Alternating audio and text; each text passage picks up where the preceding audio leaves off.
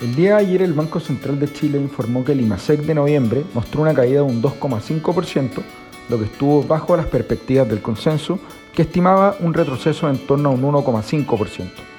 En particular, esta variación, que implica una desaceleración respecto al dato del mes anterior, estuvo explicada por retrocesos en prácticamente en todos los sectores, siendo liderada por el comercio y la industria, que mostraban una contracción de un 8,8 y un 6,5% respectivamente.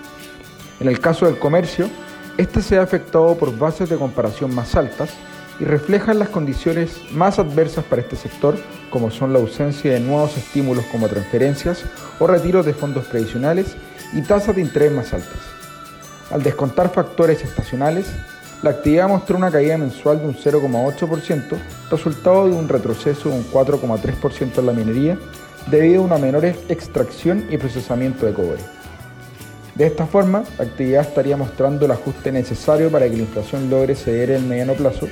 mientras que esperamos observar variaciones negativas en los IMASEC hasta mediados de 2023 como consecuencia del aumento de la tasa del Banco Central de Chile, que actualmente se ubica en niveles de un 11,25%. De esta manera, estimamos que el crecimiento del PIB en 2022 se ubicaría en torno a un 2,5%, mientras que en el año 2023 veríamos una contracción cercana al 1,5%.